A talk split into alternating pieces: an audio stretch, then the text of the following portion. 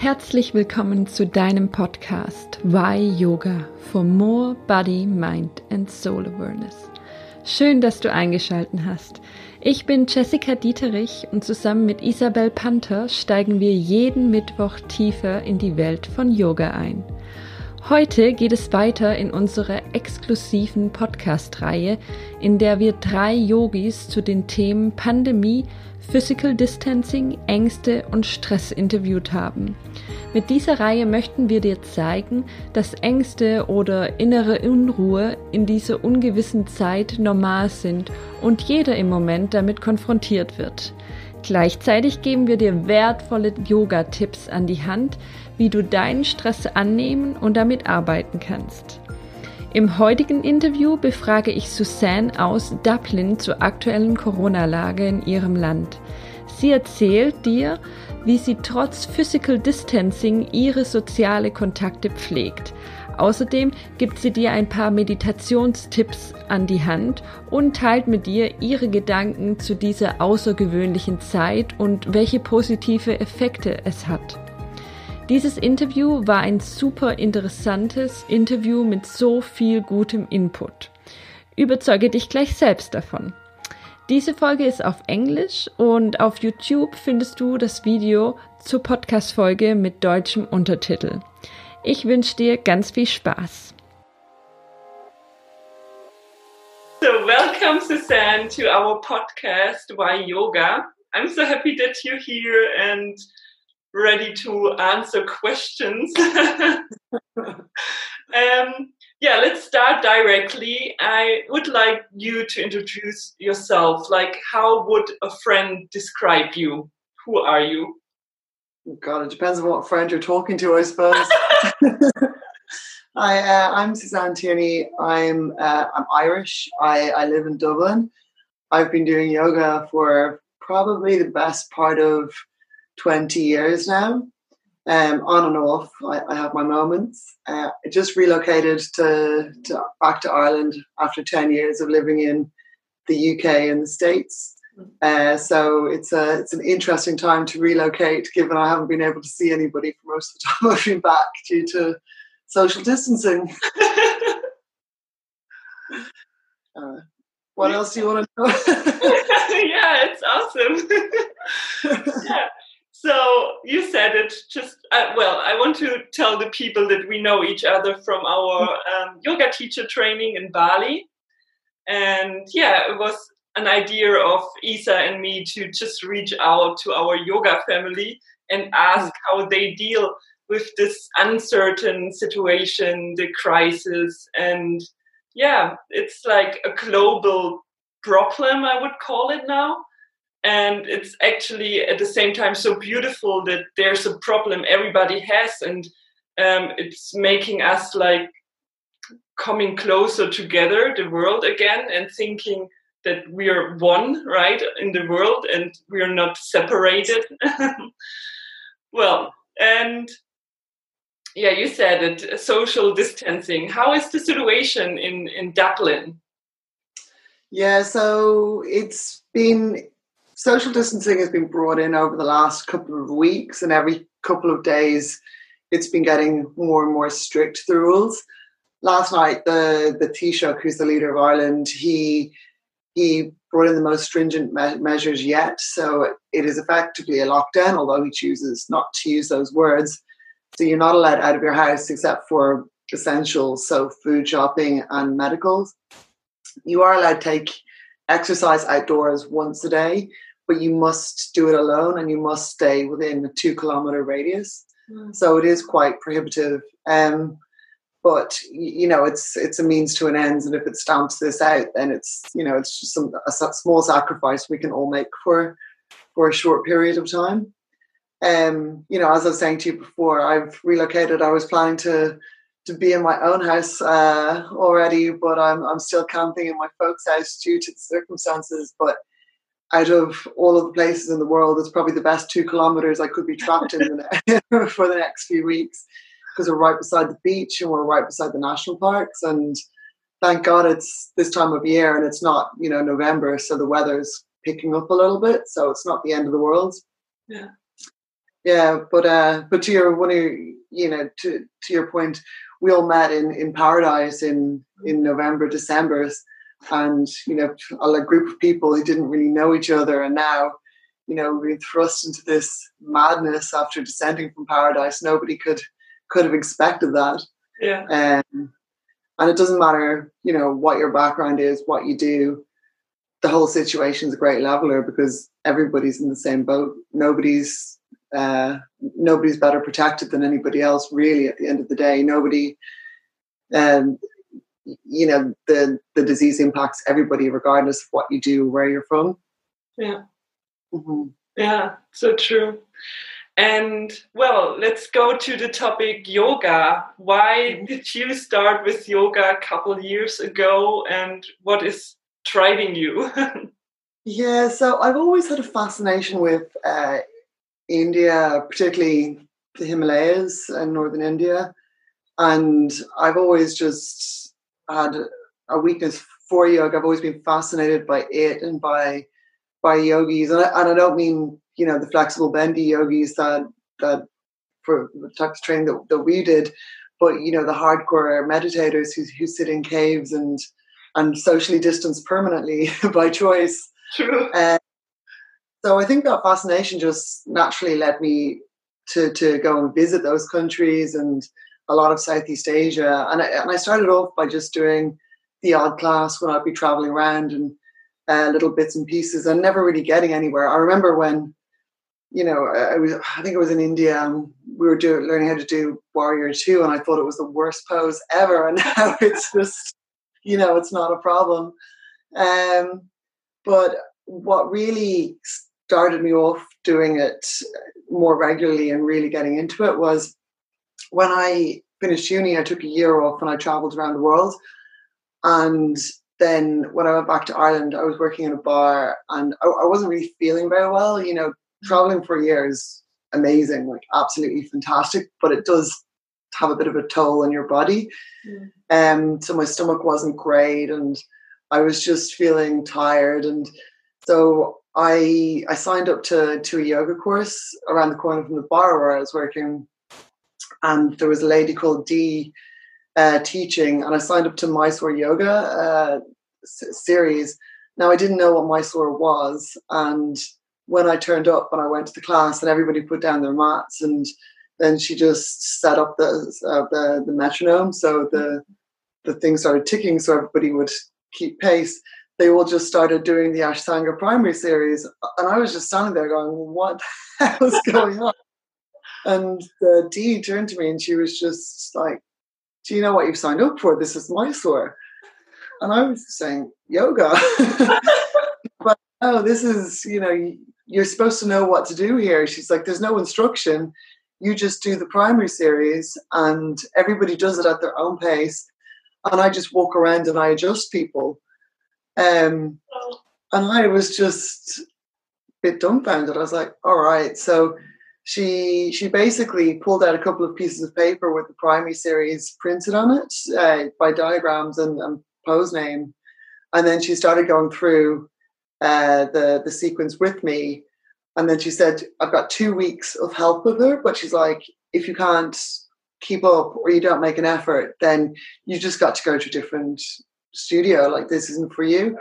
So I actually just started practicing it every day at home. And that was my first time self practicing, which was really my first time Oh, starting yoga. And I came back to her, uh, and after the two weeks, she was just she just said, "Wow, bloody hell! Like I didn't expect you to still be here and to actually be able to do something. You're actually quite quite good and quite strong. So fair play." So I trained with her for for a year, um, and you know I, I had my own Mysore practice then already, already ingrained when, I moved to London, and when I was in London, then I just uh, I found a teacher called Tammy Tammy Jones. And she was teaching in some uh, like I don't know, like a town hall or something, like a not not a fancy pants studio at all, and you know, it'd be freezing and dark in the winter, and then she'd bang on the heat lamps around the room to to try and make us uh, warm enough. But that was the first time I did proper flow classes, dynamic flow that would change all the time. and she would have really good music, real like East End kind of dubstep music, and that was just phenomenal. That was really when I actually started to fall in love with it. Mm. Um, and then I, you know, from from Tammy, I, I just kept moving further east in London. So I'd go to Tammy on Tuesday and Thursday, but then Carl and uh, and Sophie and, and Brendan from from Broadway area, they set up stretch yoga. Mm-hmm. And I just used to go to their classes. I was in their I was just there from the start. I used to go when I was doing my exams, my tax exams. Uh, from my break, I'd go up uh, with my unlimited pass, and I'd probably go two or three times a day just to, you know, kind of a bit like now, just to break up the day. Um, and then I just became quite friendly with them, and you know that that was a real yoga community. It was the first time I'd been in such a yoga community. You know, everybody would go to the six o'clock class on Friday, and then the seven o'clock class would be flight school, so it would be upside down stuff or or training to get upside down. And you know, we would stay there for hours, just way, way longer than any class you know needed to be, just because everybody loved it. And then everybody would go for a few drinks afterwards, and uh, it was just great fun. I, I really, I really, really miss that. That's exactly what I'd love to to find here. Mm-hmm. Mm-hmm. Amazing story. Yeah, it's yeah. like you have a lot of experiences in different styles, right? And which yeah. style are you practicing right now for yourself? So, so it it depends on my mind frame um, and how organized I am. Mm-hmm. If I have time to think about what I want to do, then I'll set up a class. But I'll, I'll know what I want, where I want to go at the start, roughly. Mm-hmm. Things always change when you start practicing, um, but it's always dynamic flow. If I'm if I'm really tired and I just don't really feel like practicing at all, then I just go back to Ashtanga because I know it so well. Mm-hmm. And it's one of those things that if I get through the sun salutations at the start, by the time that I've got through them, then I remember, then I forget that I didn't want to start practicing at all. Mm-hmm. And it's it, it's grand. Um, but if I, you know, if I'm in a good mood and I'm, I'm, you know, looking forward to practice or just feel like moving or stretching, then yeah, you can just go free flow and mm-hmm. dynamic. I, but then from time to time, I'll just re-sign up to an app if I say mm-hmm. like I want to listen to, to, to like to Megan or to Claire Missingham, who I did my first teacher teacher training. I just try and find out find somebody online who I love their practice and just do do one of theirs. Yeah. Yeah. yeah cool. Mm. Very nice. And let's go back to the the situation we're right now. Like mm. you, what are you doing to keep centered to deal with that situation that you should keep the social distancing? And even more because it's breaking your plans right? You wanted to socialize now. No i know. I think that i'm quite lucky. I think you know I, am one of the people who are still working so uh, and my work is quite demanding um, in terms of time and how much energy you put into it so literally by the time i finish work and take the dogs for a walk, mm-hmm. I'm pretty exhausted. I'm ready for bed. So during the week, it hasn't, you know, if anything, it's been quite helpful for me because I haven't commute and I get more done when I'm in silence. Um, I, I think as well, uh, quite luckily, I, I don't mind being on my own. In fact, if anything, I'm a bit selfish and would enjoy being on my own. Mm. Um, I was talking to one of my friends the other day as well, and we've both done vipassanas, so where you sit on your own yeah. for effectively ten days, for thirteen hours of wow. meditation. Um, we think that sets you up quite well for this situation because you just, you know, it's you've done it before. You know, you come out on the other side. If anything, probably stronger. True. Um, I think what I'm you know, as I say, during the week, it's not a problem for me because I've got so much to do. At the weekends, like today, what I'll do after after this, I'm going to make a list of all the things that I need to do or I want to do. Like, think how many things that you always say you would want to do if you've had have more time. Like, make new yoga playlists. Mm-hmm. Like, I've got all these songs that I want to put into a playlist and mix in. So they're seamless. I like there's two or three of those that I want to do because I only ever use two or three playlists at a time anyway. Um, think about all those photo books of all those adventures that you've been on that you need to print, all those kind of things. Um, so that's just what I'm trying to do, try and get organized for all those things that I keep saying that I want to do but never do. I also want to make some teaching plans as well. So I want to actually set out some practices and use it to to really play around with them again and again. Like maybe do one a week on on back bends or, or shoulders and just keep doing the same practice every day for that week till I, you, you refine and refine the music to go with it because I think that will be kind of fun. Yeah. but but yeah, and then in terms of socializing, uh, I found this app called Houseparty, which I'm finding quite hilarious. It's, uh, oh, yeah, it's like last night was great crack. You know, everyone just got a bottle of wine after work, and there was loads of different parties going on, so you could jump into one conversation and then go, "Oh, hey, I'm going to go and talk to these guys." And just you know, it, it's great because you're catching up with people from like everywhere because you know I've got friends in all different countries all over the world, and it's just great crack. Uh, yeah, being able to to have that time to to reconnect. Oh, that's so cool. Yeah, it's like um, my boyfriend is using it a lot right now. and I'm like, hmm, maybe I should download this app soon. it's it's really really good because you see you can see everybody who's using it online. Yeah. And see who's in each room, each chat room. So you can kind of have a gauge on whether you know it's appropriate for you to join or not. Obviously, you can lock it if you don't want people mm-hmm. to join. So. Mm-hmm. uh, it's good fun. And then when you're done, you don't have to get a taxi home. You literally just fall into bed. yeah, good point. After one bottle of wine. yeah, yeah. Oh God, yeah. That was the problem. one bottle. so you mentioned um, the 10 days meditation on your own when you're mm. locked and you're not allowed actually to talk to anybody else. You have free takeaways for our listeners that feel like they are locked and they cannot talk to anybody right now um, from your experience? From that, I mean, that's quite hard to because because it's such a personal mm-hmm. journey. Everybody's will be slightly different. I would encourage everybody to spend some time every day, you know, meditating. Mm-hmm. I think the best way to do it is to set timers on your on your iPhone or whatever for starting at two minutes to three minutes, five minutes. Um, you'd be surprised how, how quickly that time runs out when you actually just sit there. Mm-hmm.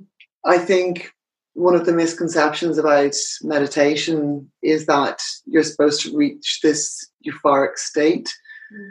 I don't think that, and I think that's why a lot of people are put off or scared of it. But, you know, it's really just sitting down, taking stock of exactly where you are. So, um, and so, you know, once you can dispel that, that, uh, desire to try and be somewhere else. And It's just quite interesting. Mm-hmm. The way that I focus my mind is literally just sitting, sitting upright, sitting still, and focusing on the breath, but not changing it. Mm-hmm. So spending a lot of time just watching how your breath falls, how deep or how shallow it is, mm-hmm. whether it's warm air, cold air, and particularly how it hits the triangle from your nose to your mouth. Mm-hmm. Because the longer you can sit there and just keep focusing on that and have nothing change, it's the, the sensations can be quite intense. So, and it's something to to focus on when you're struggling to keep to, to be present. So, yeah. amazing. So, you um, is your tip to for people who are at home? Uh, they don't know what to do with their life to take the time for themselves and meditate and try to yeah calm their mind by meditation or you have more tips uh, i mean I, I think only meditate if you want to meditate because i think that I think a lot of people aren't ready to meditate, or it's not the right time for them to do it. And I, I think that the only thing that would be worse than being trapped inside if you're already agitated is trying to do something that you can't relax into. So why would you add more stress to a stressful situation? True. I I think that you know to to bring it back to the initial point, this whole situation is a great leveler. It's everybody's in the same boat and everybody's feeling a bit trapped and probably has nothing to do. I think everyone should use the time to be creative. Mm-hmm. Uh, that doesn't mean somebody needs to go and, you know, paint or draw or whatever, but all of the skills that people have forgot to do because they've been so used to globalization and doing whatever easy fixes. You know, people should start cooking again, or people should start, you know, tidying their house, or you, you know, just changing things up to make things look prettier, better. It's the, the, it, it's it's a lot of fun to do that. Yeah. Um, so that's you know, I, personally, I've been just spending my time doing things like making sure I cook delicious dinners rather than order takeaways every mm. night of the week. Or, you know, if you're working, you tend to go and buy a 20 minute baked lasagna or something like that, but actually making my own now, those kind of things. And it's just, you know, it's, it's much more delicious when you do it yourself and mm. it's something that passes the time. Yeah. Yeah. I, yeah, I like it. I mean, it happens to me that I'm coming back to healthy routines again, you know, like really thinking well on what do I want to cook today or mm. I don't know, how do I want to start my day today? Yeah, mm. it's, it's actually nice to just get back to what you really want and not be driven by anybody else who is telling you, wow, you need to be there, there, there. Well, that's it. Like, it's just, I think it's kind of, I think it's a, obviously all of the illness and the death, you know, I mean, I'm not saying that that's a good thing at all. Like, that's awful and yeah. we, we need to, but, but I think, I think the whole situation is Mother Earth just shaking it all up and getting people to have a look at how they're living right now as well. Because, you know, the, the spread of this disease and, and how it's all happened is really down to the way people are living these days and consumerism. And you know, I, I've been in the heart of that, especially when I was in the States. You know, you're literally flying around the place. Everybody thinks that the what they're working on is the most important thing in the world. There's just loads of egos around, mm. and you know, this kind of event just wipes all of that out because they can't fly anymore doesn't matter if you've got an ego, you know what I mean? You still need to use hand sanitizer too. It's just, uh, yeah. So I think that there's a lot of positives that will come out of this. Yeah. I think that there's going to be a massive change in the way society works coming out of this.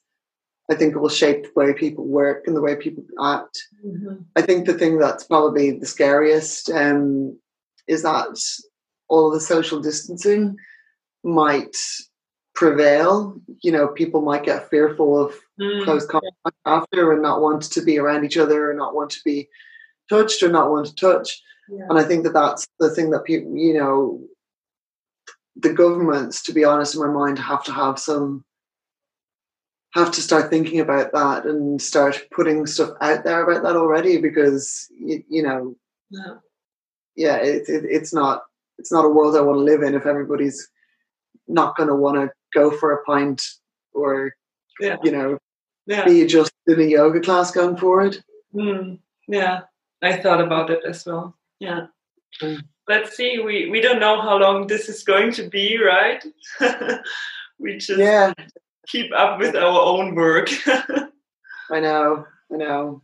That's it. Like you really, it's just not clear at all. I can't see it ending before the summer, really, though. Yeah. Yeah. Well, that means more time for ourselves to practice mindfulness, yoga, or whatever is in our mind to create. Yeah. well, like you know, there's many many of my friends are actually just quite enjoying the whole situation. Mm-hmm. Uh, which is you know which is great right now. Uh, like at work, there was a webinar yesterday, and they said that apparently it's still a bit honeymoon phase here, though. You know, it's it's in two or three weeks' time that that people will actually start to suffer yeah. anxiety and suffer with um, mental health issues. So, you know, while everything is rosy now, and I'm speaking quite positively positively about it based on my experiences, I am mindful of the fact that this is really just the tip of the iceberg. And once it starts getting into five, six, eight weeks, then, then people will really start to to suffer if they, they don't have something to focus on. Yeah. Yeah. So true. Um, is there anything that you recommend people that helped you a lot? For example, any book, any person, or I don't know, any podcast or music? Uh, what can you share that is helping you? Oh God! I mean, I, again, that's uh, the. I, I think the the most important thing is I think finding a yoga teacher is a bit like finding a hairdresser. You've got to go through mm. a number of them until you find the one that fits you and then you know you need to change it up every so often as well. I think that it's quite important that to have music during yoga. I really, for, for me, it just makes the yoga practice, and that music has to be really good. Like there's nothing worse than going somewhere with with bad music. Um, you know, I, I don't. I, I probably wouldn't be the most traditional of yogis in the type of music that I play. I play a lot of Jamie XX, the XX, LCD Sound System, and Nicolas Jaar. Um, but I think that was very much influenced by by my time in London. Mm-hmm. And you know, when I hear any of those songs, it just makes me want to stretch. So. cool. I mean, you mentioned that you're gonna make some playlists, right? Mm, yeah. So we can um, put them in the show notes if people are liking what you like. yeah, maybe. yeah. I'm no, sure. I, yeah, I, I think to be fair, I, I think yeah, I, I would be happy to share them if I, assuming I get around to to doing it. yeah, no worries. now, I, I, think though, to, to be serious, I think the people who've influenced my yoga would be um, Dee, because obviously she was my first yoga teacher. Then Tammy and Brendan and Carl from from Stretch London and and Morgan as well. Although she didn't teach me as much, or Morgan and Lucy, we were all part of the same crew who just practiced all of the time. Um, and Morgan and Lucy are now teachers as well. And Lucy owns a another yoga, yoga studio called Yoke in Dalston in London, which is fabulous. Um, and yeah, so I, I think they would probably all have been the, the biggest yoga influencers for me. Oh, and obviously Claire Missingham and, and Megan Curry, who yeah. are the two teachers who I went to their trainings. Yeah. They're they're like the the yoginis, you know. They're yeah, true. Cool. So I think you've got a lot of tips already for our listeners. And, uh, is there anything else you want to add? Uh, I don't know. Yeah, just like stay safe, everybody. yeah, stay Make the most of it. True. Don't get not eating bad food. yeah. yeah. Thank you so much for this interview. Well, thank you. Thank you for, for hosting. and thank you, listeners, for um, listening.